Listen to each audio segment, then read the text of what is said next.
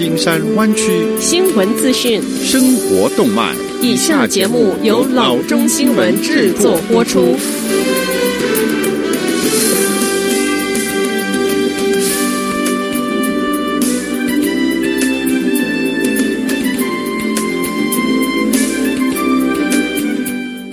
各位听众，大家好，欢迎来到老中广播电台的节目，我是君君。我们首先来关注今天的旧金山湾区地方消息。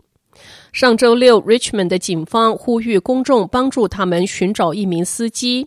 这名司机撞死了一名四岁的男孩，然后迅速逃离车祸现场。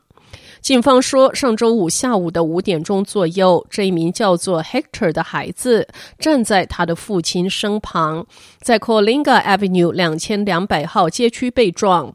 他被空运到当地一家医院，但是因为伤势过重而身亡。据警方，撞到孩子的车没有停下，反而逃离现场。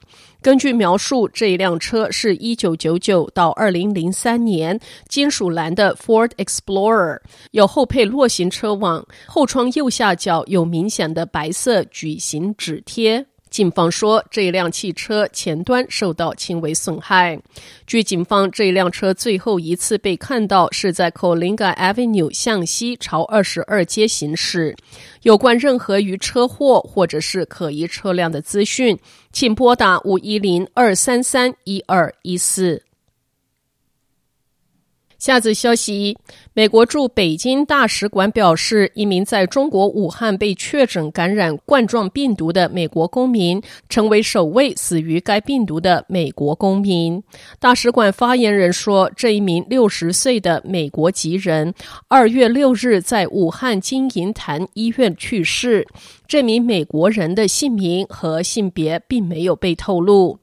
我们对遇难者家属表示最诚挚的哀悼，声明写道：“出于对家人隐私的尊重，我们不做进一步的评论。”这一个消息最早是由《The New York Times》报道。与此同时，中国新病毒确诊病例再次上升，周六死亡人数增至七千二百二十人。中国政府宣布，过去二十四小时又有三千三百九十九人被确诊。中国大陆累计确诊的病例总数增至三万四千五百四十六起。下则消息。The Willits News 报道称，Mendocino 县一名老太太周三度过了自己的一百一十二岁的生日。她被认为是加州本地出生的最老、最长寿的人。Eddie s i c a r i l l i 是 Willits 的居民，也是全美排名第二十三的长寿老人。他一九零八年出生在他目前居住的这一个五千人左右的小城镇。我有点累了，他对 The Press Democrat 说，但是我还在这儿。The Press Democrat 称，Ciccarelli 居住的疗养院经理说，Ciccarelli 对长寿有些这样的建议。他说。喝两杯红酒，只管自己的事。根据 The Willis News，超过一百人参加了 Ciccarelli 在 Willis 举办的一百一十二岁的生日庆祝活动，其中包括他大家庭的几名成员：Willis 市长 Gerardo Gonzalez 以及第三区的监事 John Haschek。The Press Democrat 报道称，另一位加州居民年龄更大，已经一百一十三岁，但是他出生在 Arkansas。根据吉尼斯世界纪录，世界上最长寿的人是日本的 Kenny Tanaka，他是出生在一九零三年一月二日，现年已经是一百一十七岁了。下则消息。多年来，美国驾车露营粉丝们一直羡慕地看着他们的欧洲同道所驾驶的弹出式露营车 （pop-up tent）。现在，他们不需要再羡慕。在 Chicago Auto Show 2020上，Mercedes 为了美国市场推出2020 Mercedes-Benz Weekender。这是一款基于 Matrix 面包车的弹出式露营车，并且为公路旅行进行了改进。它是 Diverge Vehicle Innovations 以及 Peace Vans 的手工制品。基于 Matrix 进行弹出式改装，与大型露营车不同的是，它的大小仍然适合市区地区，但仍然可以提供最多四个人的睡觉空间。它有升降的车顶，创造两人睡觉空间。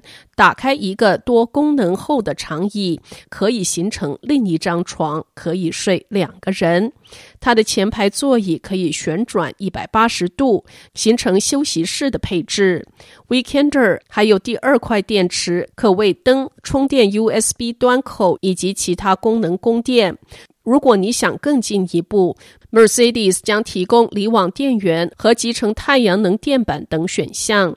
它还有选配八英尺遮阳棚，还有一个可以连接到后升降门的帐篷，用于扩大空间居住。后舱门、滑动门以及车顶的行李架都有防蚊防虫网。拉出后，后厨房也是选配，外加升级音频和导航系统。